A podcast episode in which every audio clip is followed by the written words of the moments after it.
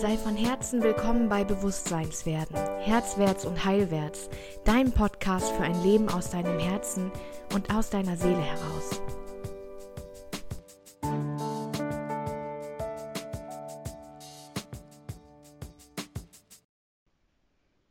Fünfter Mai 2020 Chemo Day. Alle sechs Monate sitze ich hier auf diesem Stuhl und starre auf dieses Bild mit dem Sonnenaufgang oder es ist ein Sonnenuntergang, ich bin mir da immer nicht so sicher. In der Infusionsambulanz der Medizinischen Hochschule. Ich benutze meine königlichen Reframing-Skills, denn ich habe die Wahl. Ich kann dieser giftigen Substanz sechs Stunden dabei zuschauen, wie sie in mich hineinläuft und mir vorstellen, wie sie meine B-Zellen und so viel mehr in meinem Körper zerstört. In Selbstmitleid baden, bis mir übel wird und mich selbst in diesem Karussell verfangen. Oder ich kann die Perspektive wechseln. Ich entscheide mich für letzteres. Und dann wird das aus diesem Tag. Diese Chemo bedeutet für mich, dass ich tiefer gefallen bin als viele Menschen. Und sie bedeutet auch, dass ich höher steigen kann als viele Menschen. Wer tiefe Täler kennt, kann die höchsten Gipfel besteigen. Wo viel Schatten, da viel Licht. Ich bewerte also neu. Chemo bedeutet zwar einerseits natürlich, dass ich ein supprimiertes Immunsystem habe, also ein unterdrücktes, und mich sehr leicht mit Pilzen oder Harnwegsinfekten infiziere. Es bedeutet, dass ich prophylaktisch permanent Antibiotikum nehme, ein Leben lang, um eine Lungenentzündung, gegen die ich nichts auszurichten hätte, schon im Keim zu ersticken. Es bedeutet auch, dass ich gut auf mich selbst aufpassen muss und für mich sorgen darf. Chemo bedeutet, dass meine B-Zellen zerstört werden. Das bedeutet auch, dass ich keine Überreaktion des Immunsystems erwarten brauche und meine Leber, Nieren und mein Herz nicht erneut versagen müssen. Ich darf leben. Und vor allem bedeutet diese Chemo, dass ich in einem Land lebe, das es mir ermöglicht, von meiner sehr seltenen Autoimmunerkrankung so lange geschützt zu sein, wie ich brauche, um die Wurzel zu finden und sie zu heilen, damit der Zweck der Krankheit erfüllt werden kann und die Krankheit dann gehen darf. Ich bin auf einem sehr guten Weg, glaube ich. An diesen Tagen halte ich meine Frequenz oben. Ich stelle mir vor, wie das Medikament eigentlich göttlicher, goldener Nektar ist, der durch meine Venen fließt und mir mein sorgloses Leben ermöglicht. Ich habe den Zugang zum Opferdasein schon lange verloren. Warum das Leben im ohnmächtigen Schatten der Selbstverantwortungslosigkeit verbringen? Und nein, es geht nicht ums Verdrängen. Es geht darum, die Krise anzunehmen, denn sie ist ja da durch sie hindurchzufühlen und das Geschenk des Lebens zu erkennen, anzunehmen und wertzuschätzen. Dann kann ich jede Krankheit loslassen, denn dann ist sie überflüssig geworden. Das klappt so gut, dass ich keinerlei Nebenwirkungen habe an Chemotagen. Perspektive und Frequenz sind hier alles. Du wählst an jedem Tag, dein Leben entweder lebenswert zu machen oder es nur zu verbringen. Dafür braucht es nicht unbedingt eine Krankheit, ein Unfall oder ein Verlust, falls du das jetzt denkst. Es ist vielmehr eine aktive Entscheidung. Jeden Tag aufs Neue. Bis es zur Gewohnheit wird, das Leben in all seinen Tälern und Tiefen und Bergen und Höhen zu feiern. Und das leidenschaftlich, egal wo. Was macht es mit dir, wenn du diese Worte hörst? Fühlst du Demut? Beginnt auch in deinem Kopf direkt, was in meinem Kopf vor eineinhalb Jahren sofort geschehen ist. Ein Vergleich? Meine Situation mit der Situation zu vergleichen, die jemand anderes verlebt, ist so sinnlos. Und trotzdem macht mein Kopf das immer wieder. Für wen ist das Leben wohl schlimmer? Was kann ich noch, was er oder sie nicht mehr kann? Was ist ihm oder ihr möglich, was ich nicht mehr kann? Ich werde nie vergessen, wie ein multiple Sklerose betroffener Bekannter zu mir sagte: Wow, Svenja, dagegen habe ich ja eine echt gute Krankheit abgegriffen. Bis heute verstehe ich diesen Satz nicht. Wo liegt der Sinn darin, Leiden zu vergleichen? Vergleich mit anderen ist die Wurzel jeden Unglücks. Außerhalb meiner Episoden, in denen zugegebenermaßen alles echt beschissen ist, wie es ebenso ist, wenn einem die Organe versagen, führe ich ein völlig normales Leben. Ich bin Lehrerin an einer Oberschule und ich liebe meinen Job. Ich bin nicht eingeschränkt im Bewegungsapparat, man sieht mir nichts an. Wo ist also mein Evans-Syndrom schlimmer als eine multiple Sklerose? Und das zeigt mir wiederum, wir alle, die von chronischen oder autoimmunen Krankheiten betroffen sind, sitzen im gleichen Sturm auf dem gleichen Meer. Aber ob du ein Tretboot wählst oder einen soliden Dampfer, das ist deine Entscheidung. Und wie du deine Navigation einstellst, nachdem du deinen Standpunkt bestimmt hast. Denn wenn du einen Zielpunkt ins Navi eingibst, dann kannst du überall ankommen. Du bestimmst ihn. Und ich möchte dich heute dazu einladen, diesen zu bestimmen und dann loszusegeln. Dann, wenn du bereit bist, deine Krankheit loszulassen. Denn auch wenn du das vielleicht noch nie so gesehen hast, sie dient dir auf so viele Weisen. Lass uns gemeinsam erforschen, inwiefern sie das tut. Wenn wir zu dem 1% der Menschheit gehören, das morgens aus einem weichen Bett aufsteht, Trinkwasser aus dem Wasserhahn trinkt und zur Arbeit gehen kann, ohne um das eigene Leben zu fürchten, dann leben wir in einer Umgebung, in der wir es uns leisten können, glücklich zu sein. Aber das sind wir nicht. In Deutschland sind offiziell rund 11% der Frauen und rund 5% der Männer von einer Depression betroffen. Die Dunkelziffer dürfte weit höher liegen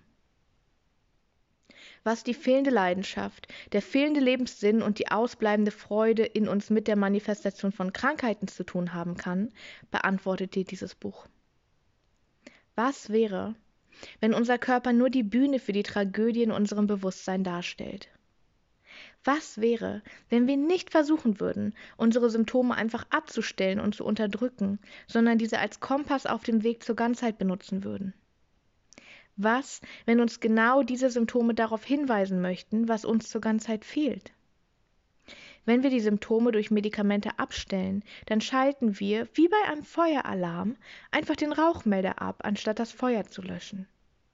Wir realisieren nicht, dass in der Natur nichts zufällig geschieht, auch nicht in unserem Körper.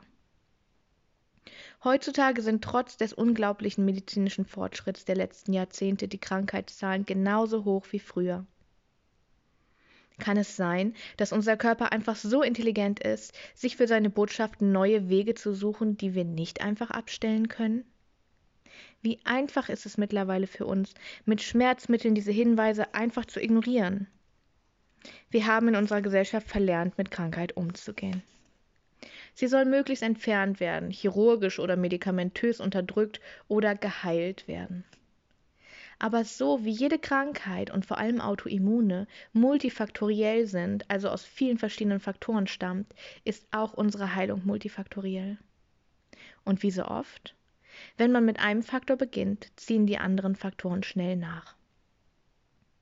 Wenn wir symptomorientiert behandelt werden, kann es gut sein, dass die Krankheit plötzlich verschwunden ist. Aber da wir an unserem Lebensstil, der sie ja eigentlich erst ermöglicht und ausgelöst hat, nichts ändern, denn den Leidensdruck, das zu tun, haben wir ja entfernt, kommt sie wieder. Gern auf neuen Wegen, gern unerklärlicher, gern extremer, in einer Art, in der wir sie nicht mehr ignorieren können. Unser Körper ist auf Heilung ausgelegt, nicht darauf, sich selbst zu zerstören. Wenn wir hinfallen und uns das Knie aufschlagen, dann dauert es nur Sekunden, bis das Blut gerinnt und die Wunde beginnt sich zu schließen. Was für ein Wunderwerk unser Körper mit seinen Milliarden einzelnen Zellen ist. Also was braucht es, damit unser Körper beginnt, gegen sich selbst zu kämpfen, um sich zu zerstören? Gesundheit ist der natürliche Zustand unseres Körpers. Krankheit wird bei Auftreten sofort geheilt. Wenn wir uns in den Finger schneiden, brauchen wir aktiv nichts zu tun, damit die Blutung sofort gestillt wird und die Zellen versuchen, sich zu heilen. Es braucht einen großen Aufwand an Energie, um Krankheit aufrechtzuerhalten. Also was hält unseren Körper davon ab, kranke und entartete Zellen direkt zu heilen? Die Antwort lautet ein massives Ungleichgewicht in unserer Lebensführung. Egal, ob das auf physischer Ebene nährstoff- und vitalstoffarme Ernährung inklusive Giftstoffe durch Agrikultur, wenig Schlaf, Mediennutzung weit über Gebühr, zu langes Arbeiten in falscher Haltung und so weiter. Oder auf psychischer Ebene Stressüberlastung, Burnout, sinnentleertes Leben bis zur Depression als Volkskrankheit ist. Die Evolution scheint sich uns als Menschen mit dieser Lebensführung so nicht vorgestellt zu haben, denn sonst würden wir besser damit klarkommen. Der Ernährungsimmunologe Dr. Jens Frese gibt uns dafür das Konzept des Stresstoleranzfasses. Wenn wir unser Leben in 25 wichtige Faktoren wie Partnerschaft, Arbeitsumgebung, Hobbys, Familie, Gesundheit, Ernährung usw. So aufteilen und mehr als die Hälfte dieser Faktoren nicht optimal laufen, dann werden wir sehr wahrscheinlich chronisch krank. Nun ist es vielleicht bei dir schon passiert. Und dann kommt auch direkt die gute Nachricht.